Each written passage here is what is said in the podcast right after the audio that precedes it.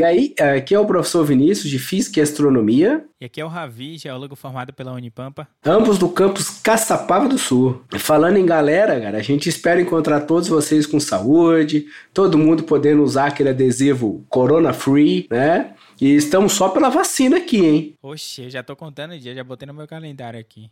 Acho que minha avó vai ser vacinada essa semana, inclusive. Ô, Glória. Pô, beleza pra veinha, cara, beleza. Bem, aproveitando que a gente tá fazendo essa introdução, a gente queria agradecer todo mundo que nos acompanha aqui no podcast, nas redes sociais, que enviam comentários, né, dicas, sugestões e essas coisas tudo aí. E aproveitar ainda, a gente agradecendo o pessoal que já fez isso e convidar vocês a que querem manter um contato, quer mandar um e-mail com uma sugestão, com uma crítica, agendar um show, quem sabe. Olha aí. Oh. Podemos fazer esse podcast ao vivo na sua empresa. Olha só, chama nós, hein? E olha só, a entrevista de hoje, a gente vai ouvir o José Rafael Bordim. Eu chamo de Rafael, o Ravi chama de Bordim, né, que era o nome de professor dele, que é um físico, um ex-colega do campus Caçapava do Sul e que hoje é professor na UFPEL. Ex-prostituto. Ex-prostituto, assista que ele vai explicar, assista que ele explica. Assista não, ouça, né? Ouça, não tô na TV nem no YouTube, cara. E o mais importante, o, o Rafael vai explicar que durante o doutorado dele ele foi trabalhar numa lanchonete na Alemanha. Entendeu? Entendeu o que eu quis dizer? Doutorado de sanduíche? Não, doutorado de sanduíche? Véi, não, velho. Ô, velho, se esse podcast não tivesse problema de direitos autorais, a música da Praça Nossa estaria tocando agora no maior volume possível. Nesse exato momento. Tiozão do pavê. Mas falando sério, ou quase sério, o papo tá ótimo, tá super divertido. Tenho certeza que o Ravi suou para retirar tanta risada do áudio. Brother, foi difícil, viu? Vou ter... Olha, eu chorei dando, dando, editando esse, esse podcast algumas vezes, inclusive. É, Fecha engraçado. o olho de tanto rir e perde o ponto. tava muito engraçado, velho. Só, só o começo ali, vocês dois é, demonstrando um carinho e amor eterno um pelo outro, é maravilhoso. Tu já vê como é que vai ser.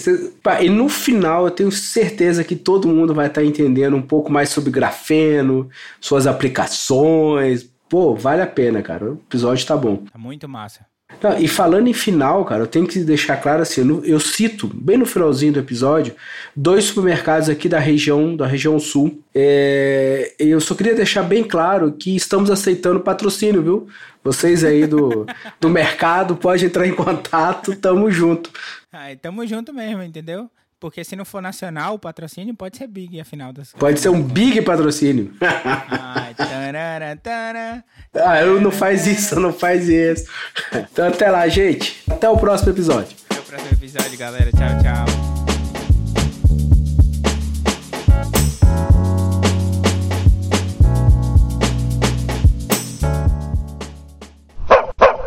Então, meus queridos, sejam bem-vindos ao ano de 2021 aqui no podcast Cusco Velho, começando a terceira temporada. E o nosso primeiro entrevistado da temporada já é uma pessoa maravilhosa, né, não, Vini? Não, não, eu não vou dar entrevista, não. É o José Rafael.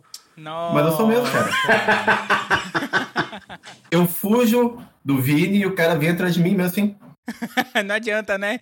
Não tem como, cara. Mas enfim, Rafa, seja bem-vindo ao podcast Cusco Velho. No caso aí, perdemos o Rafa ou me perdemos?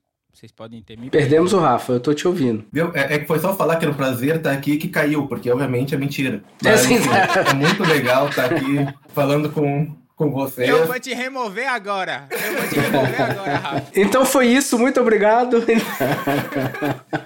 Mas agora sério, pessoal, é, é muito legal estar aqui, muito bom. Uh, voltar a conversar com você. Não vou dizer que é muito bom ouvir a, ouvir a voz do Vinícius, mas é legal estar aqui conversando com vocês, receber o convite e participar desse projeto bacana que vocês levam aí há, há tanto tempo já. Então, muito obrigado pela chance de, de falar um pouquinho com, com vocês. Cara, a gente que agradece, embora, né, eu digo mesmo, não é tão legal ouvir a tua voz, mas eu agradeço por você ter aceitado o convite. Eu imagino que é porque, tipo, começo de ano, férias, não tinha mais ninguém, ah, vamos chamar ele mesmo, né? Eu entendo. nada a ver, nada a ver. Isso aí foi minha ideia. Isso aí foi minha ideia. Eu queria deixar claro, eu fiz uma lista das vítimas que a gente ia ter esse ano. Sim, é verdade, tem uma lista. Você tava no topo da lista da vítima. É vítima, não é entrevistado, entendeu? É vítima. Porque se você passar por isso aqui, eu imagino que não seja fácil. É traumatizante. Sim, tem gente que nem fala com a gente mais.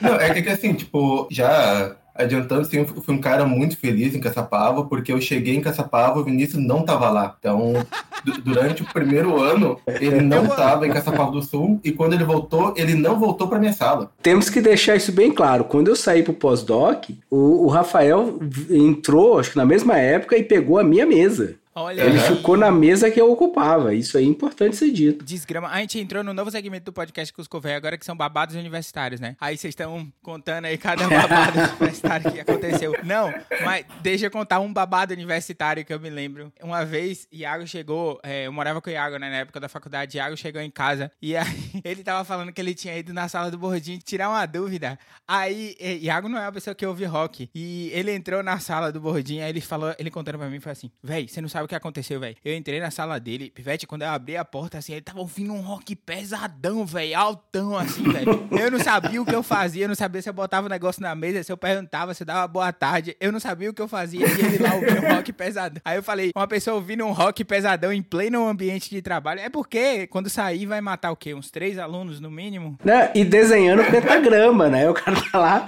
puxa o papel, começa a desenhar uns pentagramas. É que assim, é que se o pessoal não entende que para se formar em física, ou tu é inteligente, ou tu faz pacto. Eu fiz pacto, sabe? É, eu sou um... meio burro também. É tipo, brother, é tipo, eu, não, eu esqueci o nome dele e me perdoem aqui, porque eu sei que vocês dois com certeza são fãs dele, mas o cara que come morcego, como é o nome dele? O Ozzy Osbourne? Isso, exatamente. É tipo ele, né? Dizem que ele fez um pacto, não tem essa história? Cara, todo mundo que fez rock nos anos 70 e 80 fez pacto, né? A Xuxa fez pacto. a Xuxa, é verdade, é só rodar o contrário, o disco dela. Claro. não, mas uma coisa é a seguinte, pessoal, ouçam Hilari Larie. O riff é pesado pra cacete, é um baita riff. Sim, tem aquele cara. riff e, e, e pôr uma música de metal encaixa perfeitamente. Então isso é só mais uma prova do pacto da Xuxa. Não é uma prova. Daqui a pouco vão surgir essas versões, né? Se não já, não já tiver, né? Já eu acho que eu já ouvi, cara, isso sei lá no Hermes e Renato, sei lá. Ah, provavelmente. Tem dúvida da criatividade do brasileiro? Que já deve ter surgido. Mas enfim, já que a gente tava falando de pacto e como foi essa história de cursar física foi em relação a um pacto, a gente gosta sempre de saber o background, né? Como começou essa história. Então a gente quer saber como é que você firmou esse pacto com a física, como é que foi cursar física, porque você decidiu, escolheu assim, fazer esse pacto com o diabo e falar: não, eu vou seguir essa rota aqui, tipo o cara do blues lá, da encruzilhada. Eu decidi fazer física no final do terceiro ano. É que eu estudava em um colégio que na época pertencia ao então federal. Hoje em dia ele virou parte do IF, né? Do, do IF Sul, mas na época pertencia ao FPEL. E era o colégio agrícola. Então eu, além de físico, fiz o técnico, técnico em agropecuária. Só que existem momentos na, na vida que muda o ser humano. Então, eu queria ser veterinário, trabalhar com animaizinhos e tudo mais, até o dia que eu fiz uma inseminação artificial numa vaca, sabe? Uh, história verídica. Quando tu tá com todo o braço, isso. quando tu enfia até o, o, o, teu braço inteiro no cu de uma vaca, tu pensa teu futuro. Sabe? É um momento que, que, tu começa a repensar o que, que eu quero na vida. Ali eu decidi que eu não queria mais ser veterinário, sabe? E aí, tá, uh, passou mais um tempo, teve uma greve gigantesca, que foi 2001, governo, final do governo FHC. Então a gente estava numa merda no mesmo nível que está agora, para pior, de falta de dinheiro, toda a rede federal sucateada ao extremo. E Verdade. teve uma greve de acho que cinco meses. Então, quando fui fazer a prova para entrar para a faculdade, que na época era vestibular, não tinha nem, eu me lembro que eu pensei, bah, eu, eu gosto de física, gosto de química, vou fazer uma das duas. Aí eu joguei no cara coroa. Então, como é que eu entrei nisso? Por azar. Porque deu coroa. por azar. Literalmente por é. azar. Então eu joguei cara coroa e entrei na física. Então foi assim que começou a minha carreira como físico. Aí, obviamente, dentro do curso, ela começou bem, rodando e levando pau em cálculo 1. Super te entendo, isso aconteceu comigo também. Só comprova a minha teoria: quem roda cálculo 1 vira professor universitário. então eu tô lenhado, né, no caso aqui. Tu passou em cálculo 1? Então tu nunca vai ser professor, sinto muito. É, não, ah. não, sinto muito. Uh, tu vai trabalhar em alguma coisa que dê dinheiro de verdade, não ser professor. Sinto muito. É uma pena. Tu vai ter uma empresa, essas coisas, sabe? É, esse tipo de emprego de verdade, não ser antagônico. Mas enfim, aí foi meu começo de, uh, de carreira na física, né? Que eu fiz a graduação aqui em Pelotas. Sou licenciado. Aí no final da licenciatura, quando eu estava literalmente quase desistindo por causa das cadeiras de ensino, porque a gente tinha uma cadeira várias cadeiras na verdade, uma que eu não estava realmente fim de fazer, eu estava pensando seriamente em largar o curso no último ano. É, não por causa da, da, cadeira de física, né? Por causa da, da cadeira de ensino. Mas no final, meus colegas me convenceram a seguir, e aí eu acabei conhecendo a área de pesquisa de, de simulação molecular, que era algo que não tinha em Pelotas, chegou um professor novo e ele meio que trouxe a área. E aí foi o que me motivou, porque eu gostei da área, e aí resolvi seguir carreira na pós-graduação, e enfim, foi basicamente isso. É, só uma curiosidade, em, Pelotas não tinha bacharelado na época, né? Era só licenciatura. E, não, aqui em Pelotas não tinha bacharelado, bacharelado novo, a gente formou agora os primeiros bacharéis, em física. Tinha em Rio Grande e eu queria fazer o bacharelado lá. E a resposta do meu pai foi não tem dinheiro. Então eu, eu tive que estudar em Pelotas, sabe? E era, e apesar de ser uma licenciatura, uma licenciatura bem diferente do que a gente tem hoje. A gente tinha pouca cadeira de ensino e era quase que um bacharelado com meia dúzia de cadeira. Se for comparar com o currículo do bacharelado hoje, eu não fiz acho que uma cadeira ou duas só, sabe? O resto tudo eu fiz. Então era uma, uma licenciatura quase bacharelado. Mas não, uhum. por quê? Uhum. Porque na época a gente não tinha bacharelado aqui, então meio que tinha esse overlap entre os cursos. De depois, quando abri o bacharelado, aí sim, agora tá, os currículos são bem diferentes. Tem, obviamente, cadeira comum. A maioria é diferente já, né? Sim, sim. É que o, o que acaba sendo diferente são cadeiras específicas do ensino que entram, né? E algumas, algumas cadeiras mais específicas de física, principalmente uh, do fim de curso, que é só pro, pro, pro bacharelado. É, hoje em dia tá mudando bastante, porque o pessoal da licenciatura já tem contato com sala de aula, como estágio, né? Entre aspas, que não é um estágio ainda, logo no primeiro ou segundo semestre, né? Bem diferente. Sim, sim. Eu fui ter estágio, tipo, só o estágio lá no oitavo semestre. É diferente de hoje, tem o pré-estágio, que seria o que eu fiz como didática, o estágio e o pós-estágio. Sabe? Um dia são, só aí são três cadeiras, sabe? E, e, eu tenho uma dúvida, na verdade, para vocês.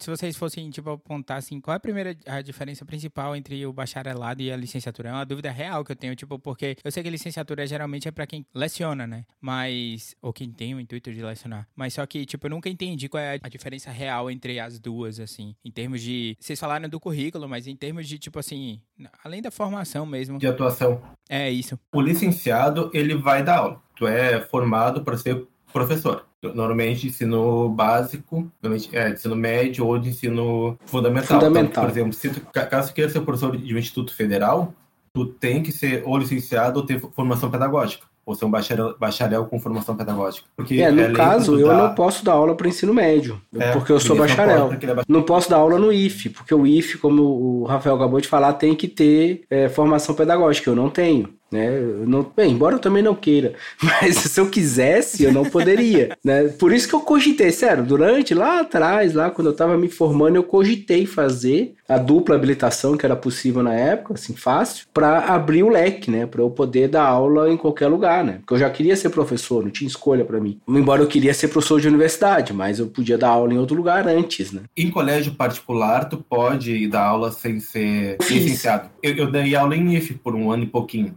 como prostituto, sabe? Mas aí. É. Como que, Rafa? Prostituto. Substituto. É, põe um asterisco e embaixo escreve substituto. Tem esse nome porque dá muito e cobra pouco. É, é que o professor substituto só se fode. Ai, meu pai do céu. É sério isso? Como, como assim? O que, é que aconteceu lá? É um apelido padrão, cara. É assim. Os da Unipampa, tadinho, tá, já sofreram também. Substituto, ele já ganha menos porque ele não tem a dedicação exclusiva, que isso é quase metade do meu salário, eu acho. Então ele, ele acaba ganhando menos e, e, trabalha tanto quanto, sabe? Então. Às vezes em sala de aula ele trabalha mais, né? Porque como ele não precisa participar de projetos, essas coisas, pesa mais na sala de aula porque não precisa fazer projeto de pesquisa. Embora alguns até façam. Isso, isso porque na verdade, substituto é contratado só para dar aula. É diferente de, é, de um professor regular, por assim dizer, que a gente tem que atuar em aula, tem que atuar em gestão, tem pesquisa, tem projeto de ensino, tem extensão, que tipo, isso, isso que vocês fazem, isso aqui é extensão, isso é trabalho. O Vinícius, teoricamente, ganha para ficar aqui falando merda, entende? Então, isso é parte do trabalho. Ô, Vinícius, Cara, eu qual também... foi, brother? Não, é mais do que isso. Como eu tenho dedicação exclusivo, eu ganho pra ir no banheiro. Toda vez que eu tô no banheiro, fazendo isso que vocês estão pensando, eu tô recebendo. Para, velho. Qual foi, mano? É, vocês cara. Vocês não existem, mano. Vocês não existem. É uma maneira de encarar a situação. É, uma maneira, eu concordo, é uma maneira de encarar a situação. Uma maneira merda. É uma maneira merda. Mas formalmente, isso aqui realmente é um projeto de extensão registrado na Unipampa. A gente tá brincando, mas bem mal, isso aqui é um projeto de, extensão, tá discutindo a parte. A a, a, universidade trazendo uh, professores e pesquisadores para discutir, e por mais que a gente fale besteira, sabe, isso aqui acaba sendo uma forma de transmitir conhecimento, de levar coisas de dentro da universidade para fora. Mesmo essa pequena discussão da o que, que faz um licenciado, o que, que faz um bacharel, tem gente que não tem ideia. Eu não tinha ideia quando fui lá marcar qual curso queria. Então, apesar da gente estar aqui falando uh, besteira, isso é extensão, isso é trabalho, isso é coisa que vai dar trabalho para o Vinícius, eu acho, se ele não mandar o aluno fazer tudo. Sim, eu mando o aluno fazer tudo. Detalhe, o Ravi já não é mais aluno, mas eu mando ele fazer tudo igual. não, mas a ideia, a ideia do projeto é exatamente essa: a gente levar conhecimento, levar informação é, eu tô, eu tô parecendo um choque de cultura. Mas ao mesmo tempo, eu, eu não consigo falar sério por mais de cinco minutos. Então vai sair bobagem. Não, cara, nem eu. É, e, e, isso é bom, né? Na verdade, o que acontece é que, tipo, é bom você ver quando você tem professores que, que fujam essa visão clássica academicista em termos de. Quando eu penso na academia a longo prazo, eu penso numa pessoa super séria, que não, não consegue ter uma. Obviamente que isso tá mudando ao longo do tempo, mas é uma pessoa super séria, né? Aquelas pessoas super sérias que só veem o que tá na frente e não querem saber de outro tipo de projeto, a não ser projetos de, de pesquisa e tudo mais. E, então eu acho que é um elemento importante que, que várias pessoas estão incorporando, principalmente essa geração mais nova, está incorporando para a próxima geração de professores que tem aí e que está surgindo. E que isso fica claro por esse projeto aqui, por exemplo. Sim, sim. Eu comecei a fazer algo que, na verdade, é tentar escrever, tanto no Facebook quanto no Instagram, o, a, a minha parte de pesquisa, de um modo que as pessoas entendam, sabe? E isso é uma parte, outra parte é exatamente isso, é tentar trazer a, o mundo acadêmico para a realidade das pessoas. Que esse podcast, por exemplo, tenta fazer isso, sabe? Mostrar que o mundo acadêmico não é aquela torre de marfim que o pessoal acha que é. Né? Que, e, e, que muita gente está dentro do meio acadêmico ainda se acha dentro daquela torre de marfim, que eu sou melhor todo mundo e o resto é inferior. Esse é o ponto principal. Às vezes quem está dentro acredita nisso. Essa visão ainda é muito complicada, né? Tipo, para desbancar de vez. É uma coisa que é construída ao longo do tempo. A mesma coisa vale tanto para o ingresso de mulheres consistentemente ao longo do tempo, cada vez mais na linha de frente em termos de pesquisa, né? É, é só o exemplo claro que me vem à cabeça é do casal é. É Curri?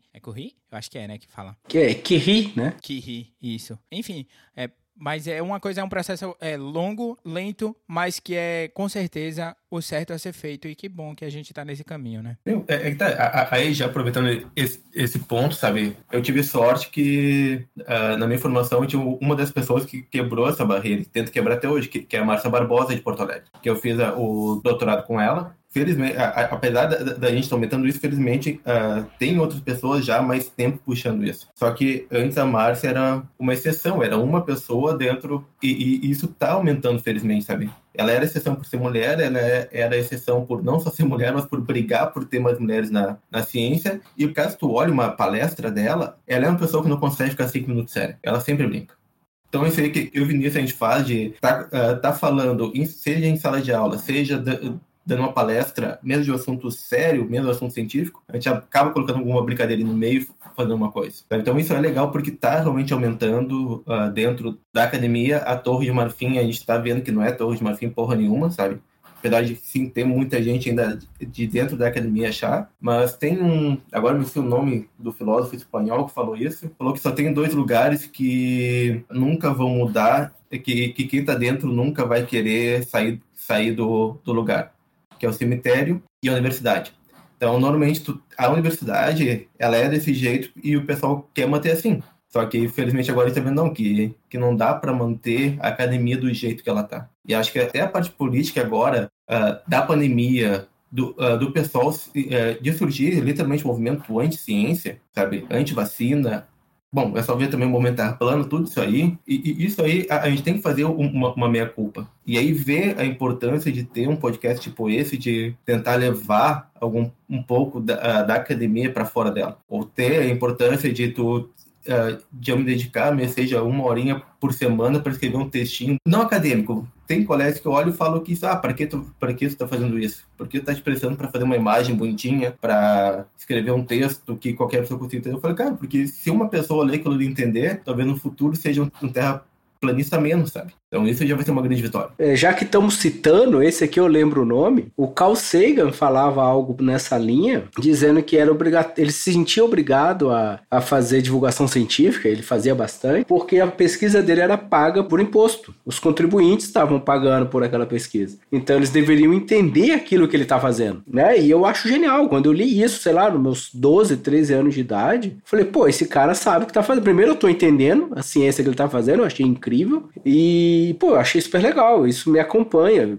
Esse projeto é por causa disso e outras coisas tantas. Que eu gosto de, de consumir, não. Não é só eu que estou fazendo. Às vezes eu estou só consumindo essa informação e eu acho muito bom. Acho que é muito pertinente. E já que tu citou a Márcia, ela realmente é uma pessoa incrível em palestra. Eu já assisti umas duas palestras dela tive oportunidade. E tu não espera, né? Porque ela realmente tem uma pessoa que academicamente ela é muito boa, excelente academicamente falando, e ao mesmo tempo ela tá engajada em alguma coisa que tu olha assim, pô, né? Faz tu pensar, é muito legal mesmo. Embora eu só troquei algumas poucas palavras com ela, eu não conheço ela propriamente dito, né? Não, não cara, é, mas só pra ter uma ideia de, é, de como é o meio acadêmico. É, tá, eu já ouvi ela falar, obviamente, várias vezes, mas é, ela conta de como uh, começou essa ideia de, de mulheres na física, de por que, que chamaram ela e por que convidaram ela para fazer essa participação. Não foi porque o pessoal estava preocupado que tinha poucas mulheres na física. Era porque o pessoal estava preocupado que estava tendo pouco aluno. Aí eles viram que, que, que, tinha pouco aluno e tinha muito homem. E, ah, por que a gente não começa a ter mulheres para a gente ter mais aluno? E, e se, se vocês catarem, tem, tem várias palestras da Márcia que, que, que, ela conta essa história. Não foi para, ah, não, a gente precisa de mulher na física. Não, foi a gente precisa de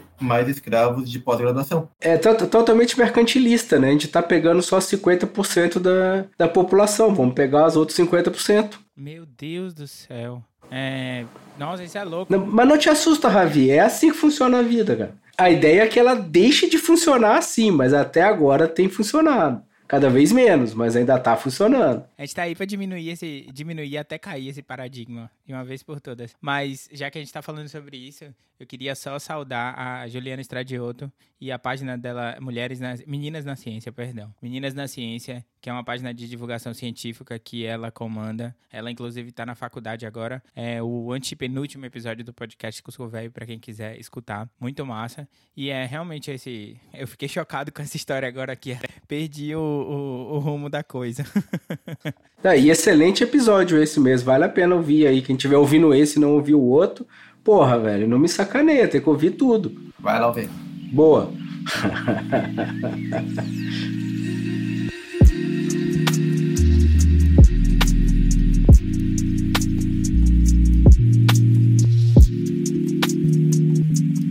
A gente, a gente já falou da pós-graduação, de como você decidiu buscar essa carreira na pós-graduação.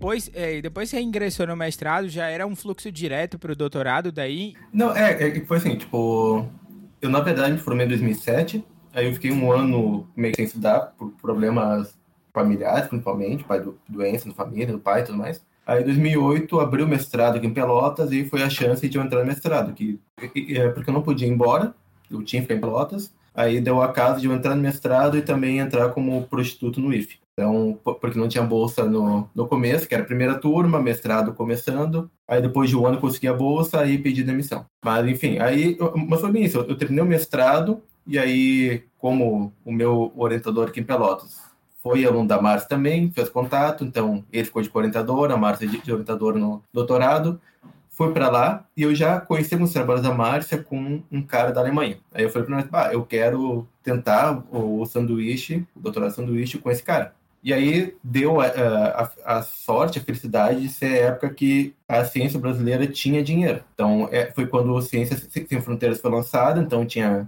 grana, muita grana para sair do país. Tanto que eu apliquei para quatro bolsas e ganhei as quatro, por escolher a bolsa que eu, que eu queria. Obviamente não fazia a mínima diferença, porque eram todos iguais. sabe? É, é, que tinha bolsa NPq, bolsa CAPES e, e bolsas pelos INCTs, Institutos Nacionais de Ciência e Tecnologia. Então tinha mais de uma fonte. Eu acabei escolhendo a CAPES só porque eu já, tava, já era bolsista CAPES, pensei já, vai tudo pela mesma agência, não tem que me envolver com duas agências diferentes, sabe? Mas eu consegui sair, fiquei um ano fora, trabalhei com um cara que eu, que eu queria, sabe? Aprendi muita coisa, só que aí vem a minha grande crítica à ciência sem fronteiras, que ele te mandava para fora e te trazia de volta. E te trazia de volta sem a mínima condição. Então, a, a realidade que eu tinha de pesquisa lá, nunca tive aqui no Brasil como docente. O que eu falo é de grana, é de investimento e tudo mais. De espaço físico, de repente. Ah, eu te entendo, cara, porque o meu pós-doc foi pelo Ciências Sem Fronteira também. É, na época que as coisas estavam acontecendo e parecia que terraplanismo não ia voltar e acabou. Tinha sido enterrado há dois mil anos atrás. E quando eu, claro, fiquei um ano fora, voltei e aí, pois é, então volta e continua fazendo o que você fazia antes. Né? Não, não tem apoio do governo, não tem o complemento, né? É, é na verdade, faltou visão de longo prazo, né? A crítica quase tudo que o, que o PT fez, né? Essa visão de longo... É, um, é, que também é, é, é outro negócio que eu falei já para um, um, outro, um outro pessoal também, que a gente não tem um projeto de nação para a ciência, a gente tem um projeto de governo. Infelizmente, qualquer projeto de governo só pensa até a próxima missão, não pensa para 20 anos. Então, se na época do Ciências Sem Fronteiras tivesse pensado, ó, a gente vai mandar gente para cacete para fora, mas quando esse pessoal voltar, tiver dentro de uma universidade federal ou, ou mesmo da, da indústria nacional, vai ter uh, fonte de fomento para esse pessoal entende? Porque eu trouxe conhecimento e eu e eu não consigo usar todo o conhecimento porque eu não tenho recurso. E eu tenho certeza que, que o Vinícius é, é a mesma coisa, que ele aprendeu muita coisa lá no, no, no Canadá que ele poderia estar usando aqui no Brasil e que não está porque não tem dinheiro. Não tem dinheiro, não tem equipamento igual ou pelo menos similar, né? E não tem perspectiva, né? O que o pior é isso. É dinheiro para comprar insumo, dinheiro para comprar material, para conseguir bolsista para te auxiliar no serviço. Sim, cara, tudo isso porque a gente está agora tá com corte de bolsa, a, a gente pensa que em Pelotas está agora com seleção para pós, né? Pro doutorado a gente tá com zero bolsa, entende? Então, então quem entrar vai ser no amor, sabe? E, é, e doutorado você gasta um tempão para preparar a tese, não é? É difícil fazer isso trabalhando. Não é impossível, mas é difícil né? para fazer uma coisa boa, né? Que eu digo. Eu sei o, o quanto heavy que é, porque como eu disse, uh, eu, o primeiro ano do mestrado eu trabalhava 40 horas como substituto e fazia mestrado. Obviamente que meu mestrado andou muito menos do que ele deveria. Por quê? Porque eu tinha que dar aula, tinha que me virar e além disso, além de andar muito menos, foi um inferno, porque eu dormia 4, 5 horas por noite. Porque tu pensa, contrato de 40 horas, 32 era em sala de aula. Aí tu imagina as cadeiras de pós-graduação da física, que divertido que é assim. Toma pouco tempo para estudar, né? Então. E possivelmente matérias que você nunca deu aula. Então tinha que preparar conteúdo do zero. Gasta um tempão para fazer isso. É, é era para ensino médio, mas nunca tinha entrado em sala de aula como professor. Sabe? Tinha feito estágio, mas lá eu pegava literalmente toda a física para dar para o ensino médio. E, e dá trabalho para preparar aula, dá trabalho para preparar lista, dá trabalho para corrigir lista, corrigir prova e tudo mais. Mas enfim, mas a gente já entrou um pouquinho no assunto do doutorado, aí você já falou que surgiu essa oportunidade do doutorado, e aí você pode contar pra gente como é que foi? Só um parênteses, eu tava lendo aqui, quer dizer, tu fez sanduíche na Alemanha, então tu já podia ser embaixador do Brasil na Alemanha. Olha aí, é mesmo. Aham. Uhum. Porque tem muito salsicha. é o suficiente aqui no Brasil, cara. Foi mal, eu não, não resisti à piadinha. Embaixador, Rafael Bordim, embaixador do Brasil da Alemanha. Isso aí, tá certíssimo. Pra que mais? Fez dois sanduíches já tá valendo, viu? E olha, e olha que é sanduíche, sanduíche é qualquer cara, é qualquer coisa, desde pão com manteiga e ovo até hambúrguer artesanal. Então, se vire aí para dizer o que foi sanduíche. Qualquer coisa é sanduíche. Claro. No caso lá tem que ter salsicha, né? Sim, sim, pão, pão salsicha e mostarda. Tia, mas é, só pra falar, tipo, coisas que eu choquei os locais. Lá, tu, é, é, é, obviamente, era muito comum tu em qualquer lugar e pedir um pão com, com salsicha, né? E aí, é, normalmente o pessoal tinha, tipo um, sei lá, um carrinho assim no meio com ketchup, mostarda e maionese. Só que a maionese era só para batata frita. E eu coloquei um dia no pão com salsicha os caras ficaram meio estranho. Mas não tão estranho quanto o dia que eu coloquei na pizza. Ah, na pizza é só, é, é só brasileiro que faz isso que eu saiba, cara. É só brasileiro, cara. É, porque, tipo, uh, o RU de lá, de Stuttgart, ele tinha, tinha tipo um buffet, tinha vários pratos e sempre, todo dia, tinha pizza. Então tu podia pegar pizza para almoço, algo bem saudável. E, obviamente, pizza com batata frita, pra, pra acompanhar bem. Não, mas tinha porção de salada também, mas tu não era obrigado a pegar salada. Ufa! É, um dia eu fui lá, peguei a pizza, né? E, cara, era maionese Heinz de graça ali, liberado. Obviamente que eu sempre colocava maionese em tudo que era possível. Sim, batata frita eu colocava meio que de maionese em cima, né? E acho que uma coisa que eu devia ter feito não fiz, como bom brasileiro, é ter levado um saquinho de casa e ter enchido lá. Podia ter feito isso, não fiz. Mas eu, o, o dia que, que eu pus a pizza com a maionese e sentei para comer, não tinha um cara que era professor júnior lá no, no instituto e ficou me olhando com uma cara, tipo, não, tu não vai fazer isso. Não. Aí ele olhava o cara do lado e começava a falar, não, olha aquilo ali. Não, pode praticamente você quase começou a Terceira Guerra Mundial, né? Coisas o cara na Alemanha, né? Não, vamos, vamos arrebentar esse cara, não tem condições. É, a galera tava olhando aqui na saída, você tá lenhado, brother. A gente vai já armou emboscada aqui, a gente vai pegar você no pau. Mas, assim, você foi pra, você foi pra Stuttgart, é isso? Para Stuttgart, é. Eu fui para a Universidade de Stuttgart, para o Instituto de Física Computacional, é um instituto relativamente pequeno, ele tinha quatro professores na época, acho, dois professores titulares, dois professores júnior. É, é, é, que é uma estrutura também um pouco diferente do, da estrutura do Brasil, é um instituto bem focado em, não em física, em toda a física, mas só em uma parte da física, como o nome indicava, né? Aí eram, é, eram quatro professores, uh, sei lá, uns dez pós-doc, e aí vinha a árvorezinha, né? Uns 20 e poucos alunos de doutorado. Lá não existe o mestrado como existe aqui, é um pouco diferente, porque lá tu pode ser da graduação e direto para o doutorado, o doutorado normalmente é maior, que é mais ou menos o que estão querendo fazer aqui no Brasil agora, extinguir o mestrado, sabe? É, e tu fazer um doutorado de 5 ou 6 anos. Isso, isso. Ou até tu pode fazer um mestrado, sem título de mestre, mas ele não ser pré-requisito, por assim dizer, para tu fazer o doutorado. É, é, um título morto, no fim das contas, né? É, meu título, meu título de mestre não vale mais nada, né? É, é, é exatamente isso, sabe? Então vale muito mais a pena tu dar um, um ano mais pro cara de doutorado. É, e é exatamente isso. O mestrado é algo mais profissionalizante. Em quase todo o resto do mundo é assim. Na Europa é assim, nos Estados Unidos é assim. E até, por exemplo, ver Portugal, a licenciatura deles, que eles chamam de licenciatura, na verdade, o nosso bacharelado. Se tu quer dar aula, tu faz o mestrado em ensino. Então, tu faz a, a licenciatura em física, a licenciatura de lá, que seria o nosso bacharelado, em três anos. E aí tu pode ir para a área de física mesmo, fazer o doutorado em cinco, seis anos, ou tu faz o mestrado para dar aula. Então tem, tem essa diferença esse professor que ficou chocado que eu estava colocando maionese na pizza, ele era professor de física, era doutor em física, mas ele não era formado em física, ele era formado em ciências da computação e no doutorado na Alemanha tu não é obrigado a fazer nenhuma cadeira. Ele fez mecânica quântica porque ele disse que seria ridículo ele ser doutor em física e não ter feito quântica. Então ele fez quânticas por fazer, mas ele, ele não precisaria fazer. Só que ao mesmo tempo ele era de uma outra área, era da física, fez o doutorado em física e trabalhava com física. Então, no fundo é isso, tu, tu acaba abrindo mais a possibilidade para a pessoa fazer, como vai ter mais tempo, entende? Ao invés de ter que fazer o mestrado em dois anos e depois doutorado em quatro, dá direto seis anos para o cara, para ele fazer com calma e, ó,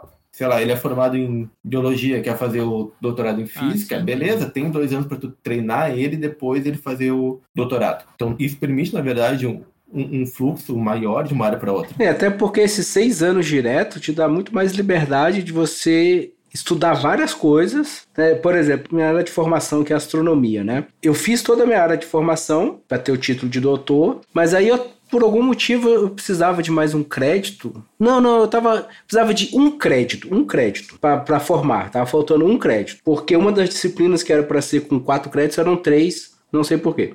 Aí eu peguei turbulência, movimentos turbulentos de fluidos, que não é da minha área de formação, é da área de formação de doutorado em meteorologia. Cara, foi muito bom porque teve coisas que eu podia explicar mais facilmente usando aquele modelo que foi explicado lá nos movimentos turbulentos, que eu apliquei direto ali na minha tese, que na área de astronomia o pessoal não estava fazendo ainda. Pelo menos não ali no grupo que eu estava trabalhando, né? Ah, permitiu você sair, tipo, você olhar a situação de fora e ver técnicas que, que são novas técnicas novas de resolução de problemas. Imagina se eu tivesse tido seis anos para fazer isso, em vez dos quatro que eu fiz, né? Aí eu poderia pegar outras coisas e. Eh, tu conhece a, a Dinalva, que é professora aqui em Rio Grande? Sim, sim, sim, sim. Então, ela vem me procurar, ó, vamos tentar fazer alguma coisa junto? Eu, ah, vamos. Só que, obviamente, ela é astrofísica que trabalha com núcleo de, de, galáxias. É, núcleo de galáxia ativo. É bem, é bem específico. É, e eu trabalho com simulação uh, molecular, principalmente sistemas químicos e, sistemas uh, biológicos, né? E a gente conseguiu, uh, a gente conversou e conseguiu achar um, algo pra gente trabalhar junto, só que é, é bem sabe? Eu, eu tive que sentar, aprender, aprender um pouquinho de astronomia, ela teve que sentar, aprender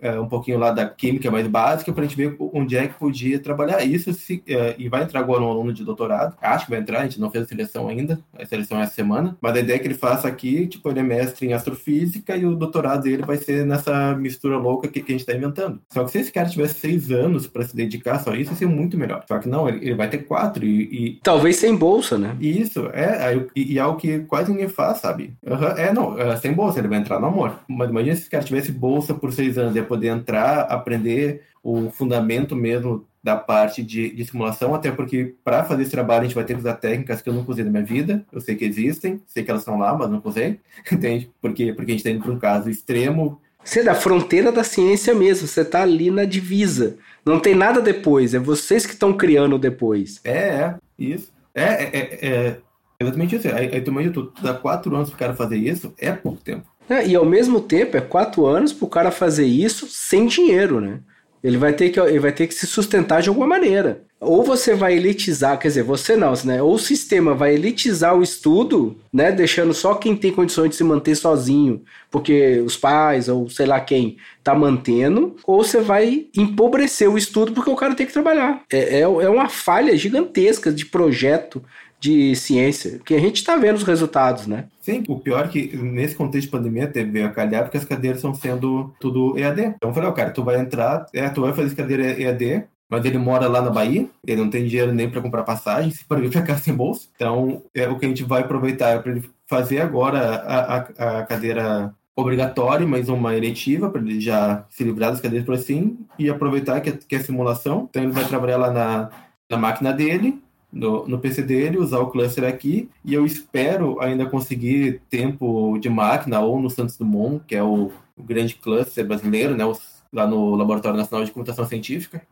A assumiu, colocou mais dois ou três teraflops de processamento, só que metade é dela. Esse é o supercomputador ou não?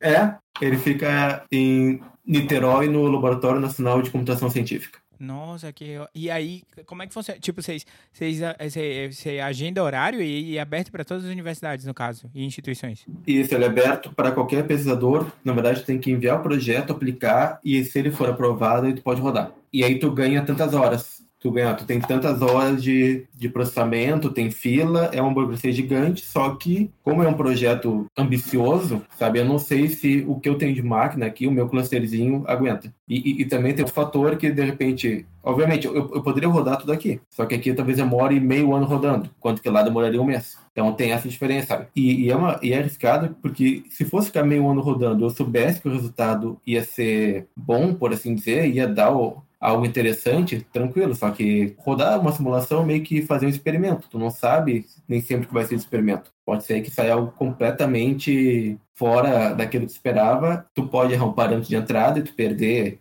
meses de, de, simulação, sabe? Então, tem muita coisa que pode dar errado no meio, para tu esperar seis meses até ver o resultado. E para deixar claro, é, são seis meses da máquina funcionando, né? Ela tá rodando o processo. Não, porque às vezes os ouvintes ou o Ravi não sabe como é que é, ah, não, eu desligo para dormir. Não, é direto. Eu, mas o, só explicando o que o Ravi perguntou, no meu caso da astronomia, é muito parecido, só que eu não quero um computador, eu quero um telescópio, né?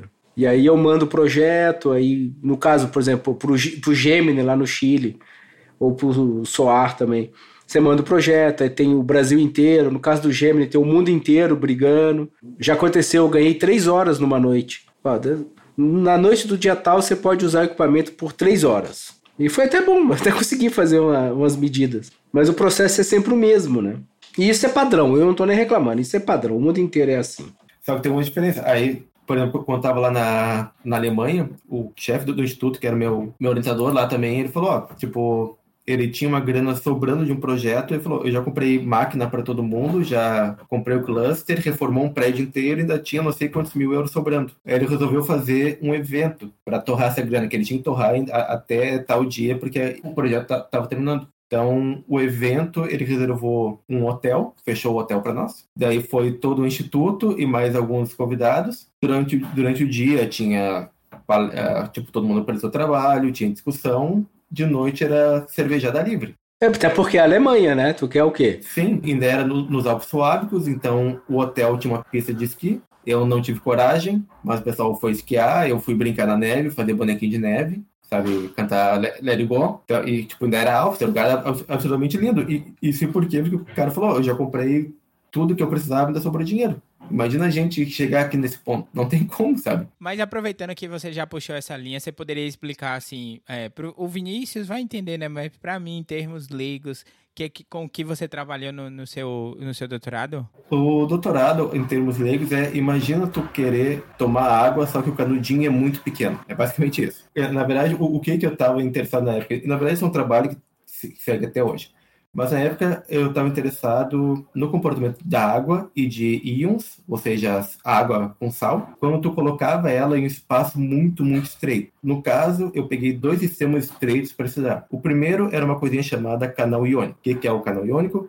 É a proteína que tem em cada célula do corpo humano, ou de qualquer corpo, na verdade, né, de bactérias também, de qualquer célula biológica, e, que, e esse canal ele regula a entrada e saída de íons é, para dentro para fora, e para fora da célula. Então, aí eu queria entender como é que era esse processo. É tipo o porteiro da célula. Exatamente isso. Tipo, algo só entra na célula através do, dos canais iônicos. Tem canais específicos para água, por exemplo. Só que eu estou interessado em canais que entravam e saíam cátions de carga mais um, então só de potássio, principalmente. Só que quando fiz esse estudo, eu percebi que para o meu modelo matemático lá funcionar, a água dentro desse canal tinha que ter uma viscosidade diferente da água fora do canal, ou da água em um copo de água, por exemplo. Então, a partir disso que eu comecei a querer entender como é que era a difusão da água e o fluxo da água quando colocava ela em algo extremamente estreito. Então comecei a estudar água dentro de nanotubos de carbono e que são, imagina tu pegar um, um canudinho, só que a espessura dele, a aberturinha para onde a água pode entrar, é um bilhão de vezes menor do que a espessura de um fio de cabelo. Então é algo que literalmente entra pouquíssimas moléculas. Então o, o meu, o meu doutorado foi, foi isso, foi entender como é que a água e íons se comporta ali dentro. Por que, que isso é importante? Porque a mecânica do, dos fluidos é, clássica, ela falha completamente nesse limite. O que vocês usam lá, pessoal da, da geologia, pessoal da engenharia, Lady Darcy, uh, Navier-Stokes e esse tipo de coisa para estudar a água fluida em poros, quanto vai para poros na escala nanométrica, ou seja, um bilhão de vezes mais fino do que um fio de cabelo, a, a, a, aquela, essas equações falham. Aí tem que ir para a simulação molecular e entender como é o comportamento a nível molecular e, e, e em alguns casos, até nível uh, de átomos. Então, a minha tese foi isso. O que eu fiz na Alemanha foi colocar um outro efeito que é a polarização. Para quem não é da área, não entende o que é polarização. Se tu pega um átomo e aproxima um outro átomo dele, tu vai ter uma polarização das camadas eletrônicas, dos elétrons. Por quê? Porque o elétron de um átomo vai ser repelido pelo elétron do outro. Então isso faz com que os elétrons se movam para a parte mais de trás do átomo e exponham uma parte do, do núcleo. Então, obviamente, isso não é em todos os materiais iguais, alguns átomos são mais polarizáveis, outros são menos, e assim por diante. Mas, enfim, o que eu fiz lá na Alemanha foi tentar implementar essa parte de polarização na simulação. Eu já adianto que não deu muito certo. Bem-vindo à física, né? É, tipo, eu tive na Alemanha entre 2012 e 2013, a gente foi publicar o artigo em 2016. Então, é... Então, deu errado. O que a gente esperava, o resultado, a gente esperava ver um grande resultado de incluir polarização, a gente viu que não, não tinha grande coisa. Então, tem esse tipo de, de efeito. A gente, a gente queria ver o que acontecia quando incluía polarização, tu tentava aproximar o, íon, um cátion, na, na, verdade pegou ânions, que são mais polarizáveis, cloro e iodo em água ficam bem polarizáveis, e tu tenta aproximar ele de uma parede carregada uh, com uma carga positiva.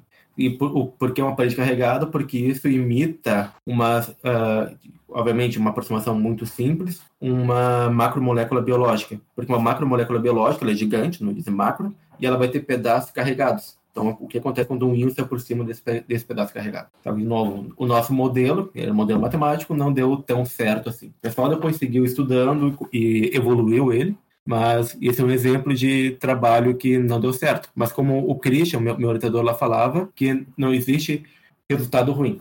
É um resultado. A gente, a gente acabou, depois de tempo, seguir trabalhando, trabalhando, viu que era aquilo ali mesmo, mandou para publicar e publicou, que é para o pessoal ver, ó, isso aqui não dá certo. E é super frustrante, né? Porque quando a gente começa a fazer um projeto, não importa qual, a gente imagina, né? O, o, que fisicamente, é, quer dizer, cientificamente é errado, mas a gente faz porque a gente é humano. A gente, ó, eu quero, ou eu quero comprovar isso, ou quero chegar a tal ponto, e se não chega, é uma frustração.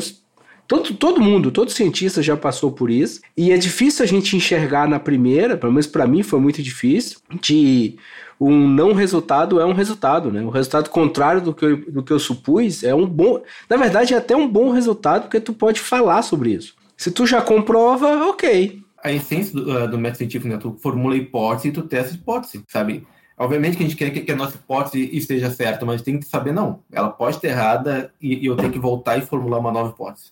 É, e isso foi importantíssimo para mim, porque hoje eu sou casado, né? né? Eu saber que eu posso estar errado é muito importante para manter o casamento funcionando. Ai, meu pai do céu.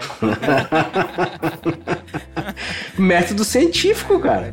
Aplicado à vida, não, tá certo?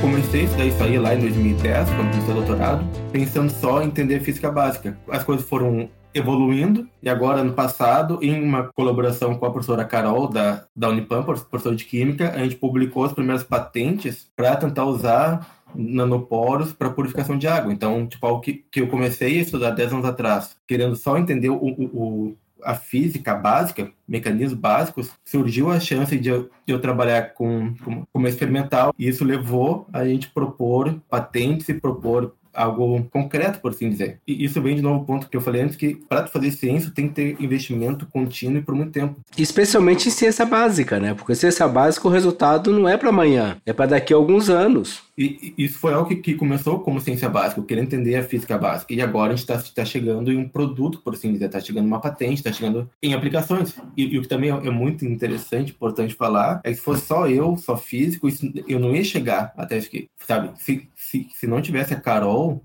ali no meio do caminho. Se não tivesse os alunos da engenharia que fizeram mestrado com nós, que fizeram trabalho bruto mesmo, que né, quem, quem trabalha de verdade é o aluno de pós-graduação. Então são dois ex-alunos da Unipampa Caçapava, o Paulinho e a Mayara, dois alunos da engenharia. Eu lembro quando a Carol entrou na Unipampa, acho que foi 2016. Eu não sei como eu descobri que ela trabalhava com, com grafeno, sabe? Então aí eu bati na porta dela e falei, ó, bora achar alguma coisa pra gente fazer junto, sabe? Então. Você tá de bobeira, eu tô de bobeira, vamos unir as forças que a gente chega lá. E foi uma maneira assim, né? a gente tá, a gente mantém essa colaboração até hoje, sabe? E segue trabalhando junto, segue achando coisa para fazer junto. E é muito legal isso, porque ela é química experimental, não é química teórica, então ela, ela é a pessoa que vai pro, pro laboratório e tudo mais. Eu sou físico teórico, a gente consegue complementar Tipo, eu é, tem coisas que a gente não vai conseguir ver no experimento, que eu consigo ver através da simulação, tem coisas que não dá para ver na simulação que o experimento mostra, sabe? Então, é muito legal de ter essa troca. São áreas afins, mas que não necessariamente um domina o outro. Sim, sim. Quero, não eu quero dizer assim, tipo, você não tem domínio completo da área da química e nem área da física. Mas a ciência permite essa conversa. É, esse é o ponto massa. E eu realmente acho incrível isso. Eu estou agora, um artigo que eu até olhar, definiu o doutorado em ciências da, da saúde sabe? Então, é, essa minha área eu gosto muito porque eu trabalho com coisas é, completamente diferentes, sabe? Eu consigo sair da física e ir para esse trabalho lá que é aplicado para tuberculose eu tenho trabalho também na, nessa área biológica, que é sobre movimento dentro de células, movimento de células. Aí eu vou para a área de novos materiais e química de materiais. Aí agora surgiu a chance de trabalhar com, com astrofísica, sabe? Então, é muito legal, porque hoje em dia, na verdade, em geral, sabe, tem toda a, a, a ciência como um todo também está saindo da que dentro da, da Torre de Marfim tinha as pequenas sorrisinhas, né, pequenas salinhas. Agora o pessoal está abrindo a sala e vendo, não, ok, a, a, gente tem que conversar, tem que ter uma troca de conhecimento. Às vezes até o problema que eu tô tendo já foi resolvido com outra visão, né, dentro de outra área de ciência. O cara, não, isso aí eu já tratei desse jeito, sei lá. E aí tu usa o mesmo método e fala, pô, não é que funciona? E tu tava preso antes, tu não conseguia enxergar. Isso é muito massa, essa, essa interdisciplinaridade, mas em termos de colaborações para as publicações, né? Tipo, é que nem o, Bordinho falou em termos da, da Torre de Marfim, das pequenas é, casinhas dentro das Torres de Marfim, de fazer as coisas é, sozinho ali e tudo mais. Então, quando você abre esse leque, realmente você permite, que nem o Vinícius falou, novas interpretações por um mesmo problema. E aí é sucesso puro, né? Em termos de sucesso puro, em termos de gerar novas soluções para os problemas ou soluções inovadoras para cada área específica. Até porque o eremita cientista, isso aí teoricamente acabou no, no fim da Idade Média, na Idade Moderna, quer dizer, né? O Galileu, o Newton, aquele cara sozinho que faz tudo. Hoje é impossível um cara sozinho fazer tudo, não dá mais. E perde tempo, né? A vida dele não dura, né? O cara morre antes. Imagina se no teu caso, isso que você, você tá fazendo, tu já sabe, né? Tu estudou a física, ok, então agora vai estudar toda a química, vai estudar toda a área biológica, astronomia, agora pronto, agora eu vou juntar tudo. Não, não dá, tu já morreu, sinto muito. Não tem tempo hábil na Terra para fazer isso tudo. Realmente não dá, sabe? Eu, obviamente, sei lá, se eu vou fazer um trabalho com que envolve um sistema biológico, eu vou tentar entender o mínimo do sistema biológico, mas eu nunca vou ter o domínio que um biólogo tem ou que um, alguém da área médica vai ter, sabe? Por mais que eu estude química e a física e a química estão ali andando de, de mão dada, sabe? A gente não sabe tudo de química, nunca vai saber tanto quanto um químico. É, sempre tem aquela zoeira, né? Que química é física mais culinária, né?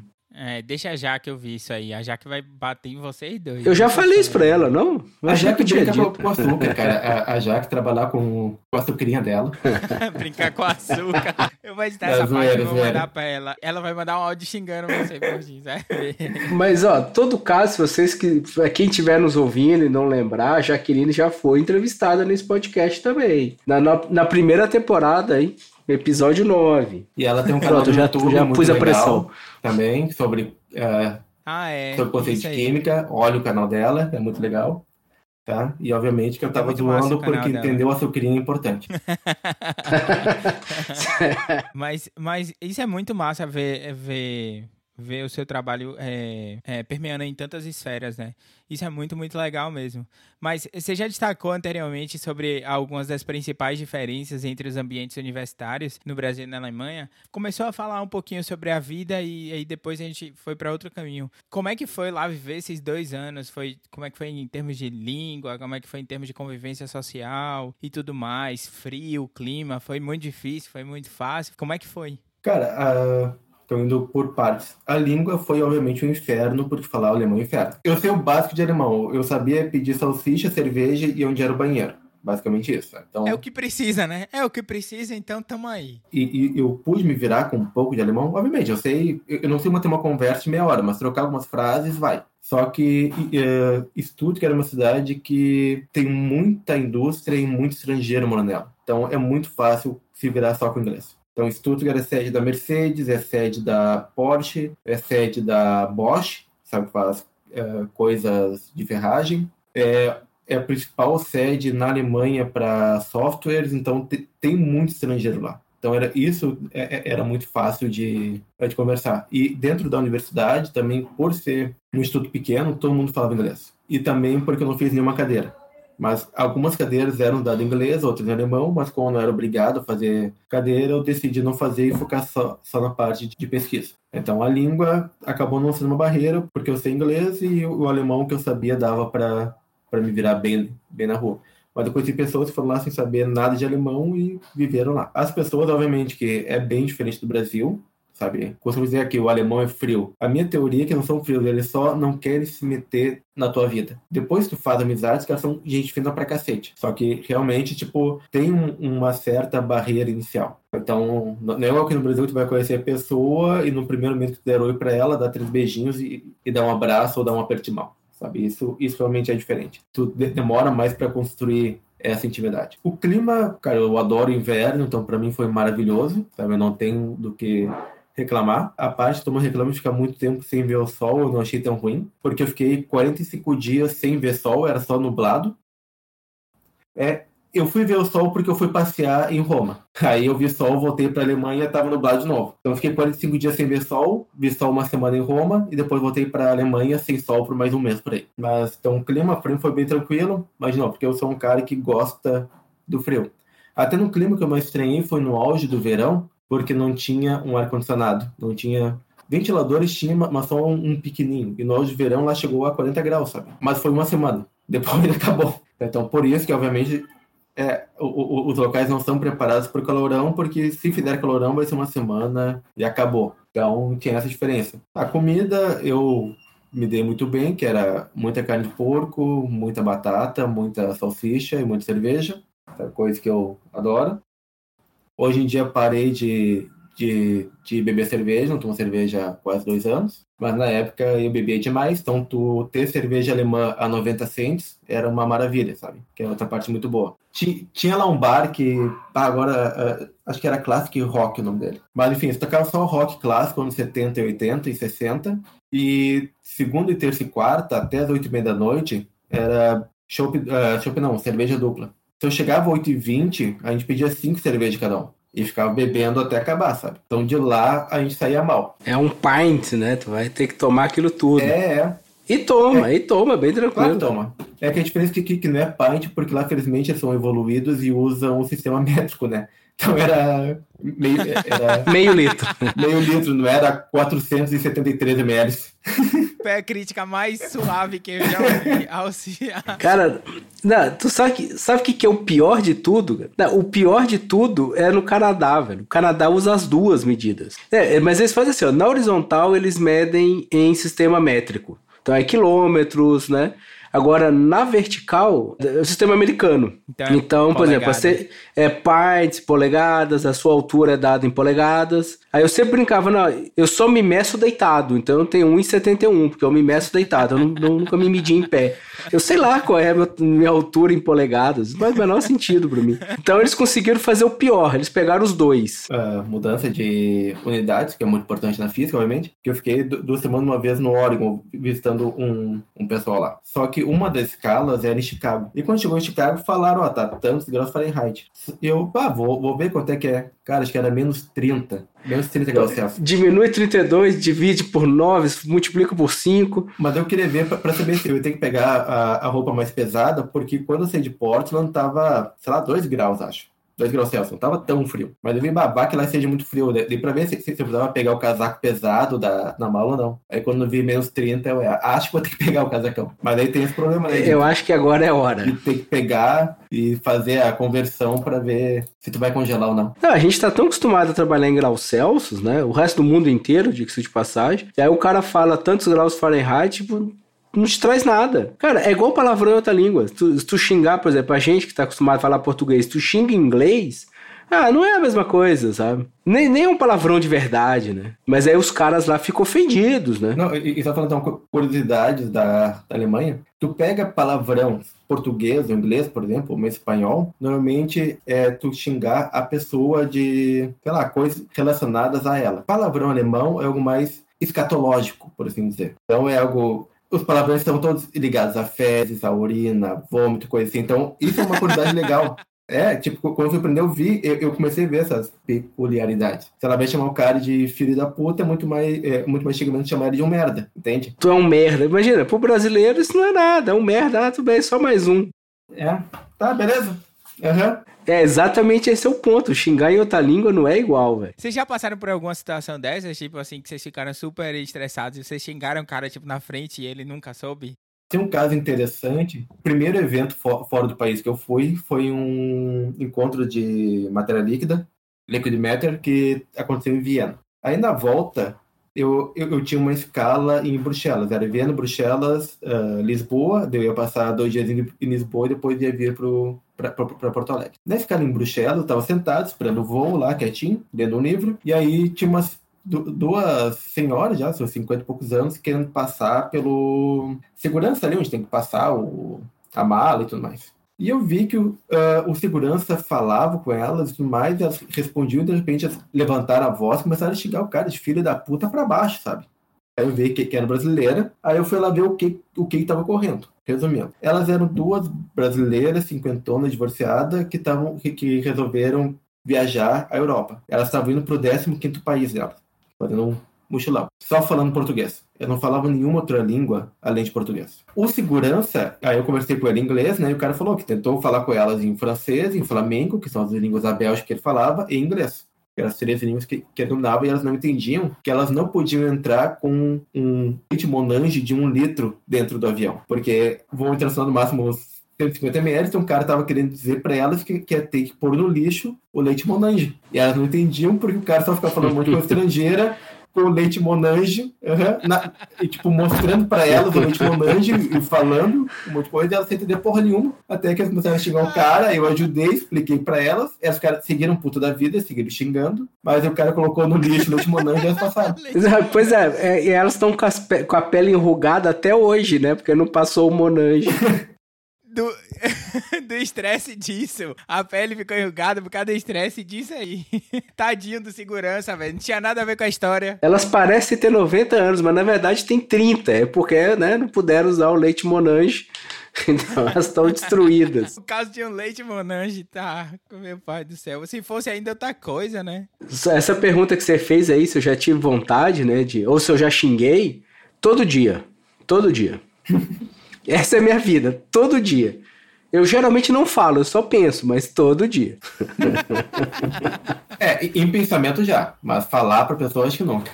Até porque, cara, brasileiro, como a história do, do Rafael deixou claro, brasileiro tá em tudo até lugar, velho. Tu vai xingar em português, achando que ninguém tá te entendendo, sempre tem um brasileiro ouvindo. É que brasileiro uh, no exterior é, é, é, fácil de, de perceber porque a voz se, é, é sempre mais alta. É, não só brasileiro, mas latino em geral. Não só latino uh, da América Latina, mas latino europeu também. Espanhol, Sim, o, português, o espanhol fala também.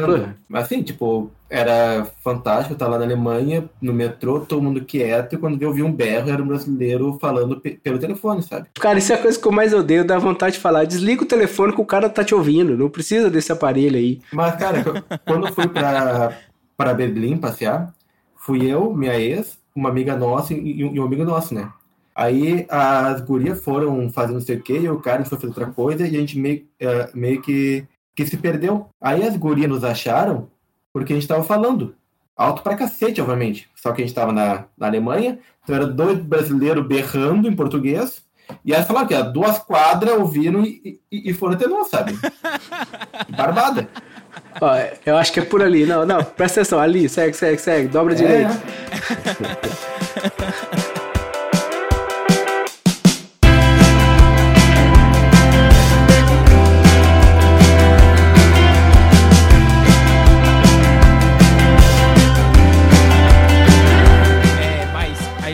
conversou sobre isso, você aproveitou e falou sobre é, Berlim, que você foi passear. Quais outros lugares você visitou, Rafa? Uh, enquanto estava no sanduíche, assim, uma coisa que eu fazia muito, e que a Alemanha tem muito legal, tickets de trem, obviamente, além de uma linha ferroviária que funciona. Tinha um ticket que tu comprava ou para o estado onde tu, onde estava ou para todo o país. E tu podia andar em qualquer trem, trem regional todo dia com aquele ticket. E funcionava para até cinco pessoas. Então, sei lá, eu queria conhecer uma cidade da, da Alemanha, comprava o ticket e ia, sabe? Se ia sábado de manhã, voltava sábado de noite, ou se ia sábado, voltava domingo. Então, dentro, uh, dentro da Alemanha, principalmente no sul, onde eu estava, eu acabei viajando bastante. E aí, durante o estágio o sanduíche, peguei uns feriadão, e foi para Amsterdã, Londres, Paris, Viena e Roma. Então, essas foram as cinco cidades fora da, uh, da Alemanha que eu fui. Dentro da Alemanha, fui para Munique e Berlim, que são as duas capitais, por assim dizer, mas cidadezinhas pequenas na, na, volta. Quais dessas, assim, tipo, tanto dentro da Alemanha quanto fora, você destacaria, assim? Quais dessas? Cara, é que assim, uh, por exemplo, uh, Berlim eu adorei porque ela é uma cidade que é uma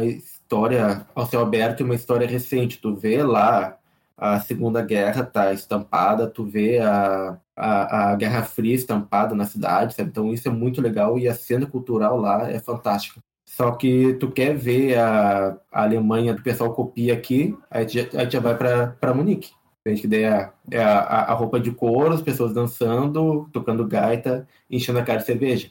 Então, são dois tipos de turismo, por assim dizer, bem diferentes, sabe? Munique, eu fui para entrar na Hofbräuhaus e sair de lá podre de bêbado. Enquanto que Berlim eu fui pela cena cultural e cena artística e, e tudo mais. Só que na Alemanha, os passeios que eu mais gostei foram nas cidadezinhas pequenas. Por exemplo, uma cidade que eu adorei conhecer é uma chamada Weil der Stadt. Uma cidadezinha minúscula. Eu pude ir de metrô, que o, o metrô S6 de Stuttgart, a última parada é lá. Dá uns 40 quilômetros. E era uma cidade que o centro medieval estava intacto ainda. Porque, um, era cidade pequena, então não, não recebeu bomba durante a, a, a Segunda Guerra. Tipo, Stuttgart, Munique, Nuremberg foram destruídas completamente. O pessoal refez tudo. Porque durante a Segunda Guerra veio os bombardeiros, ingleses e, e americanos e destruíram as grandes cidades, grandes fábricas e tudo mais. Só que as cidades pequenas estavam lá intacto. Só que as cidades pequenas que não, uh, que, que, quando vai para o lado da França, que não foram destruídas na Segunda Guerra, foram destruídas durante a guerra com Napoleão.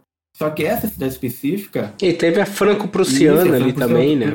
Só que essa cidade específica, o exército napoleônico eh, desviou, porque foi a cidade onde nasceu Kepler. Tem Kepler lá no meio, é uma cidade assim, pequena, não tem nada no seu centro histórico preservado, tá aí, comida e cerveja boa. Mas é uma cidadezinha legal assim fazer o passeio de, de um dia. E nessa linha tem um monte de cidadezinha que eu adorei conhecer, que é Bassano del Grappa, na Itália. Que também, tem, uh, não sei se coincidência ou não, mas tem também a, a parte da, da história napoleônica, porque ela foi uma cidade que, que ela fica bem numa passagem dos Alpes que, que um exército poderia passar. Então o exército napoleônico passou ali. Só que a cidade resistiu muito, uh, por muito tempo, então ficou meio que famosa por causa disso, por, por essa passagem ali no, no Tirol, que resistiu ao exército napoleônico. E como mostra de orgulho essa resistência, as casas mantêm até hoje os buracos de bala do exército napoleônico. Pá, Nossa, que massa. Que massa no sentido que de histórico, né, porra?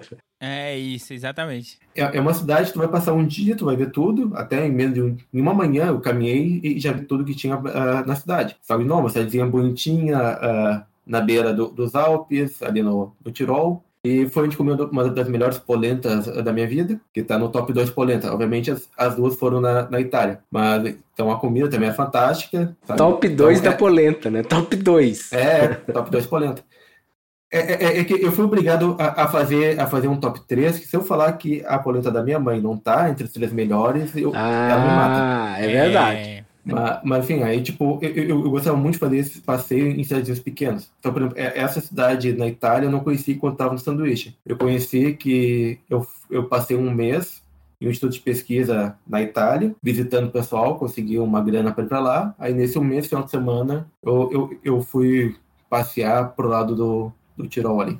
Isso é até bem legal, porque é um instituto de, de pesquisa uh, eh, para física teórica financiado pela Unesco. E, e, esse instituto de pesquisa, a função dele fomentar pesquisa de física teórica no, em países em desenvolvimento. É, então, por exemplo, uh, tem um, uma filial desse instituto em São Paulo, junto ao Instituto de Física Teórica da USP, a UFT tem o ICTP, que é esse instituto. A sede fica em Trieste, na Itália, só que tem o, o ICTP América do Sul, que é em São Paulo, tem o ICTP no México, que, que é para a América Central, tem, tem um CTP na África agora, que é para a África, tem um na China, que é para a Ásia. Então, eles fazem, tem, tem todo esse trabalho para fomentar a pesquisa em física teórica em países de, de terceiro mundo. E ele foi fundado por um paquistanês que ganhou o prêmio Nobel pela teoria, como é que é o nome lá da mecânica quântica? Me fugiu agora. O cara ganhou o Nobel e falou que queria fazer alguma coisa para fomentar a pesquisa em física básica no terceiro mundo, que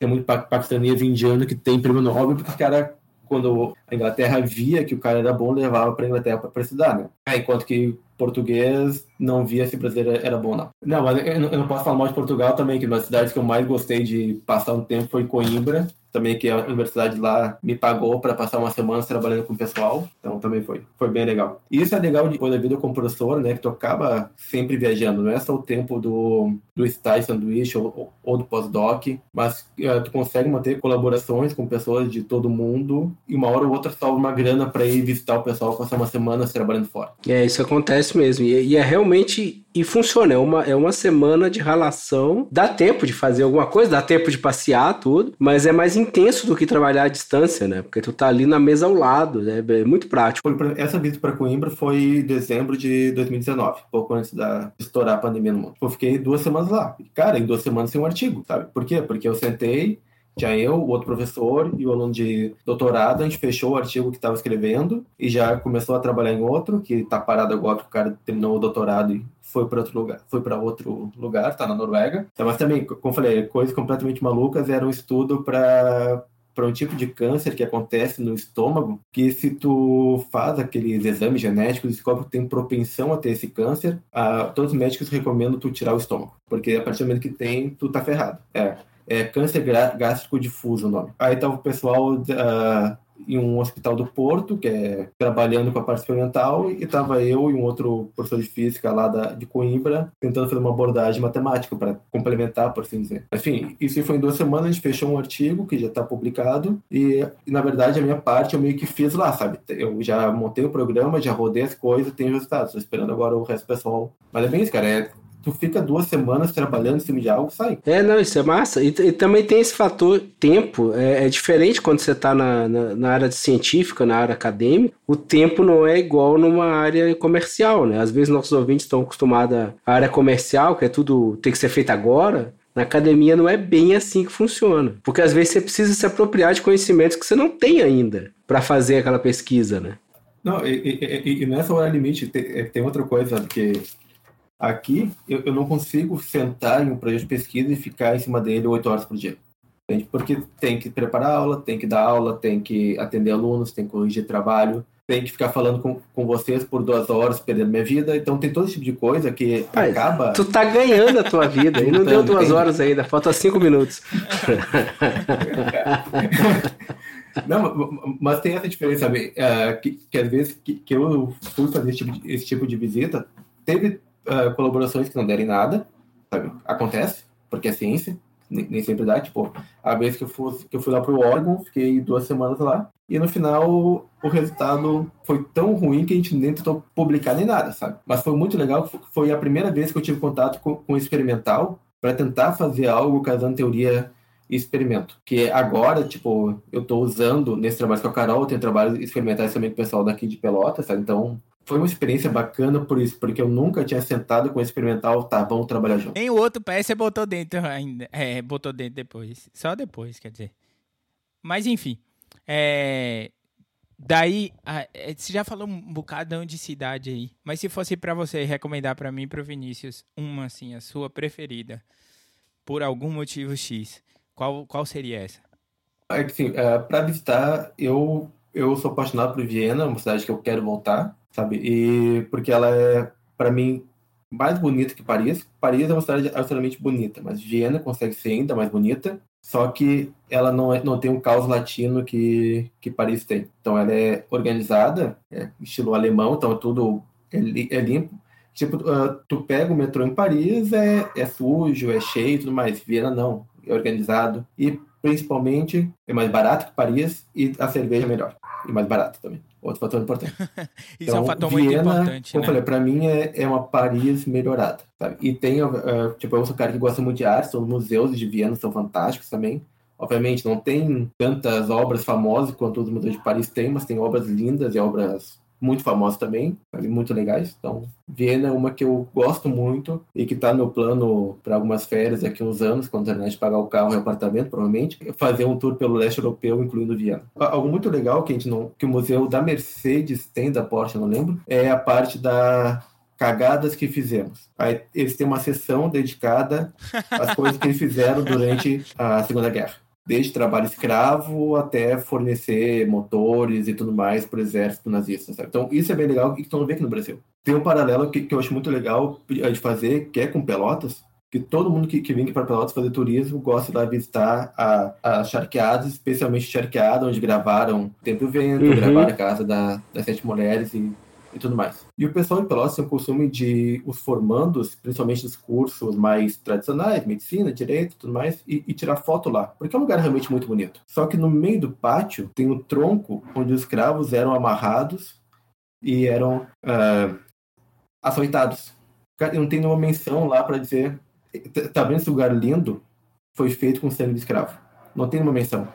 A senzala da, da, da, das mulheres uh, virou um ateliê de arte. Então tem, cara, uma plaquinha, sabe? Coisa que na Alemanha tu vê. Eu, pessoalmente, eu acho que, por exemplo, esse tronco tem que ficar lá, ele não pode ser tirado.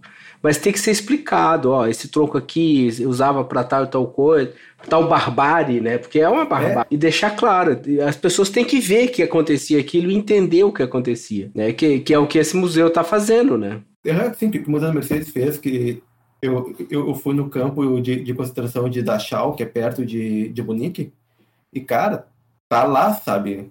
Tá, tá exposto. Eu vou falar, pode ser muito mal interpretado, mas eu tenho muita vontade de conhecer um campo de concentração. Mas é porque para mim deve ser a coisa mais maluca do mundo, sabe? Tu olha assim, tipo, não é possível que um ser humano realmente fez isso ao outro, sabe? Embora a gente sabe que fez, mas é só olhando para acreditar, né? Ah, não, mas é exatamente isso. Tá lá, cara. Tá lá escrito, tudo foi feito. Os caras assumem que, que eles fizeram aquilo e que a gente não vê que no Brasil, tanto na, na parte de escravidão, nem na parte mais recente agora com, com os militares, sabe? A gente não vê ali a, a, a nossa meia-culpa. A gente parece a cultura brasileira como um todo, né? É, talvez a latina, mas a brasileira mais. A gente parece que são aqueles guri mimado que não sabe o que é ação e consequência, sabe? Tipo, ah, eu fiz, dane-se, eu não quero saber e agora esquece. É, você fez e teve uma consequência. Essa consequência gerou isso aqui, a sociedade que nós temos hoje, por exemplo. O Chile está tentando mudar isso, né? Não sei se tu deve ter visto isso. Tem um museu lá que eles fizeram sobre a ditadura justamente para tentar tirar essa imagem, ó, a gente fez, a gente errou, tá aqui, ó, o erro. E a gente não vai mais repetir, porque a gente sabe onde é que tá o erro. Não, e, e até lugares que deveria conhecer, cara, eu acho que realmente todo mundo deveria ir em um campo para ver aquilo lá, cara, que é impossível tu entrar e tu não ser mudado. Não, cara, é, é um negócio muito, muito pesado, é muito pesado. Mas ao mesmo tempo, eu acho que todo mundo deveria ir. É importante, né? É importante.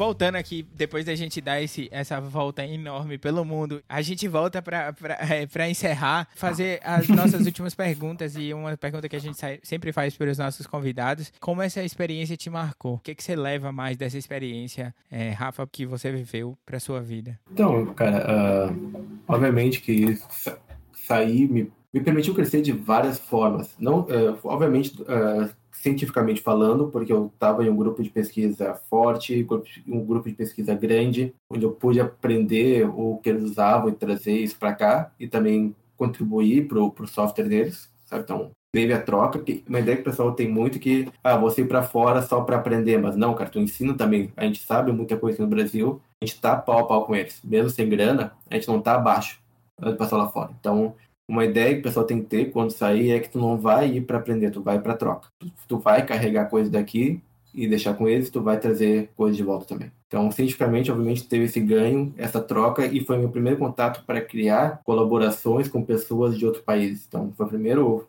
artigo, por assim dizer, com pessoas não brasileiras. Então, além do meu lutador de lá, teve um outro colaborador que era da, da Eslovênia, se não me engano. Então, foi onde comecei a ter essa noção de que a ciência é algo meio que sem fronteiras, sabe? Não fazendo propaganda do finado projeto do PT, saudade de Dilma, mas também porque realmente a ciência, sabe, tu, tu, tu vai falar com gente de, de todo mundo. E lá foi o primeiro lugar que eu tive isso. Foi o primeiro lugar que eu sentei, tipo, minha sala eu, um indiano e um alemão. Era quase uma piada, né? Um indiano, um brasileiro, um alemão entre um bar. Então era isso. Mas aí na sala do lado já tinha canadense, já tinha iraniana, sabe? Então tinha gente de todo mundo. Então essa parte cultural também foi fantástica. E o fato de Stuttgart ser uma cidade relativamente grande, com muito estrangeiro, também foi muito legal para conhecer pessoas de tudo que é canto do mundo, sabe? Fazer amizade, sei lá, eu, um, um, dia fui um almoço na casa de uma peruana que um, uns caras do Sri Lanka levaram a comida mais apimentada que eu já provei na minha vida. Sabe? Então tem essa troca que é, que é fantástica, sabe? E que abre a tua cabeça que, enfim, tu, uh, tu sai desse interior que os que tem esse monte de gaúcho que se, que se acha europeu e tu vê que o mundo é muito maior que isso. Então, isso é, é algo fantástico, para mim, tão importante quanto a parte científica. E que os principais ganhos foram esses, obviamente, abrir a minha cabeça, conhecer gente do mundo inteiro, abrir a minha cabeça para o mundo. E o segundo momento que eu tive de, é, de ver que a gente não está abaixo de ninguém. E a primeira experiência que eu tive assim foi quando eu tive uma escola da USP, que a gente sempre tem aquela ideia, a USP lá em cima, o resto embaixo. Mas não, a gente faz ciência do mesmo nível que a USP, a gente faz ciência do mesmo nível que a Europa. A gente faz ciência do mesmo nível que, que os Estados Unidos. A diferença é grande, sabe? Mas capacidade a gente tem. Se a gente, se a gente sem dinheiro faz o que faz, imagina se a gente tivesse recursos, sabe? Então, acho que isso é uma ideia que é, é, é sempre importante frisar para o aluno que vai sair. Não sai achando que tu é um, um vira-lata que vai chegar lá e vai ter os cachorros com, com pedigree. Tu tem pedigree só que tu é pobre. É basicamente isso. Tu é pedigree, mas é um fudido, né? É. Mas tu pode fazer igual, né? É que é aquela coisa, né? Tipo, a, a gente tá, tá, jogando a vida em um level hard. Quem nasceu na Europa tá em um level easy. Quem nasceu na África tá no nível super hard. Então tem, né, as diferentes que, que eu acho que é importante ter em mente que tu vai aprender muita coisa, mas tu também tem a chance de ensinar muita coisa, de trocar muita coisa, cientificamente falando. E obviamente, culturalmente, nem se fala. Tem uma coisa que a gente esquece, mas que é real. Esses caras, de, de, centros maiores, tipo Europa, Estados Unidos, Canadá, eles não vão dar ponto sem nó. Tipo, se eles estão te recebendo ali, é porque eles sabem que você pode contribuir também. Porque senão ele não vai perder o tempo. Fala, não, eu não vou perder o tempo com esse cara, vai vir esse brasileiro aí para fazer nada, ficar passeando. Não, então não quero. Se o cara te aceitou é porque tu tá oferecendo. Uhum. Com certeza. Mas, é, e como a última pergunta, a pergunta derradeira mesmo, é, como você você já falou um pouquinho sobre isso, mas como você acredita que essa experiência, por exemplo, vai te ajudar ou vai ajudar é, nos seus próximos trabalhos e na, na comunidade científica em termos gerais? Assim, algo extremamente prático, por exemplo, lá eu aprendi a usar o software que eles, que eles desenvolveram e desenvolvem até hoje. Então, por exemplo, isso foi uma, algo extremamente prático, sabe? Eu pegar software e uso ele até hoje. Como eu falei, eu também eu trabalhei em cima do software, modifiquei e melhorei ele. Obviamente o pessoal segue trabalhando, porque é outra estrutura lá, eles têm pós-docs dedicados só para o software. Sabe? Algo que aqui no Brasil seria impensável, a gente pagar alguém para só trabalhar no software ou em desenvolver um, um código de, de programa sem preocupação em publicar, isso é importante. A, a, a preocupação, o trabalho do, de alguns pós-doc era só o software uh, funcionando, rodando bonitinho, sabe? Isso é algo impensável quase que, que aqui no Brasil. Mas então teve esse ganho prático de, de aprender, teve ganho prático de uh, começar a fomentar co colaborações. Tiveram trabalhos que não deram nada, só ficaram só conversa, mas que me ajudaram nas colaborações internacionais atuais, a entrar em contato com as pessoas, mandar e-mail, como chegar, sabe? Porque isso também, agora que a pós-graduação brasileira está começando a se inserir mais e tentar trazer gente fora, Agora a gente não consegue por falta de grana, porque mas, não tem enfim, bolsa. Agora, então é muito difícil trazer é, fora, mas como, tem ainda essa bota parte uma esteira de, internacionalização, que, é que lá é muito legal, feita, que né? eu gostaria até de ter alunos estrangeiros aqui para ter, ter essa mas, troca é... de culturas e de conhecimentos. Mas acho que o principal ganho, cara, como eu falei, tipo, foi a, a, aprender a usar o software que eu uso até hoje, poder ajudar a, a melhorar esse, esse software e manter diálogo com, com, pessoas que também que eu mantenho até hoje. Porque nem sempre é fazer o, o é publicar junto, né? Às vezes é conversar sobre Sim, a ideia uhum. com uma pessoa de uma área similar e o cara te dá um caminho que você não tinha pensado. Pô, isso acontece demais. Sim, cara, que, que, isso é uma coisa que eu senti muita falta em Sapapa. O, o, o, grupo, ele é pequeno. É tipo o Vinícius, Vinícius que, que, que astrofísica, agora tem o Igor entrou lá, mas antes era, é, mas antes era o Vinícius conversando com o espelho sobre astrofísica. Então é, é complicado, sabe? É, faz falta tu ter e faz muita falta também, cara, uh, tu ter um grupo de alunos grande porque os alunos uh, não discutem só contigo, mas discutem com as pessoas. Tipo, um, um dos motivos que eu saí de Caçapá foi por isso que, infelizmente, eu não vi a previsão de ter uma pós-graduação a curto prazo ali. Aqui em Pelotas tinha já, então eu vim para cá, tinha pós-graduação, eu agora estou com um grupo, vários alunos de mestrado, vários alunos de doutorado, vários IC, então eu consigo fazer uma reunião semanal onde todo mundo com todo mundo, mostra o projeto está trabalhando, cada um tem seu, tem seu projeto, alguns têm overlap com os outros, mas nem todos. E isso eu quero fazer muito muita diferença ter essa discussão. E isso foi. Sim, e, e mantém o, o, diálogo entre eles, né? Isso, eu falei, isso era algo muito legal que, que a gente tinha lá, lá em Stuttgart, Stuttgart, que era um instituto só para uma área. Então era, sei lá, 50 pessoas, um instituto pequeno, mas todo mundo trabalhando na mesma área dentro da física. Então, cada almoço era uma discussão científica, sabe, gigantes, e todo mundo com várias pessoas conversando. É, Vordinho, muito obrigado pela sua presença aqui. É, foi uma honra aprender tudo e, e, vivenciar um pouco do que você contou pra gente. A história do Monange eu não vou esquecer por um bom tempo. e, e, muito obrigado. A casa tá sempre aberta para quando você quiser voltar, né, não, Vini? Claro, e como toda vez eu reclamo, o Ravi falou tudo antes, eu não tenho mais nada para falar. Eu só posso falar, o que o Ravi falou é o que eu falaria também, mas ele falou antes, o pilantra. Mas falando sério, eu agradeço muito, cara. Valeu. Faz tempo que a gente não conversava. Mas obrigado por ter aceitado o convite. E, pô, foi uma conversa mó massa. Gente já tá aqui há duas horas e meia gravando de material bruto. E, pô, foi muito bom, cara. Valeu mesmo.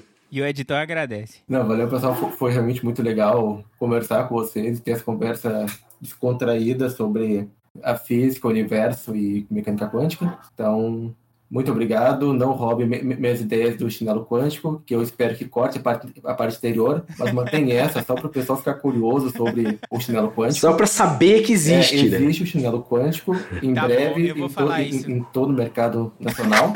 tá? Não, não é só no nacional, no Big também. Deu por merdas assim que eu fui embora de, de de Caçapava. Imagina aturar.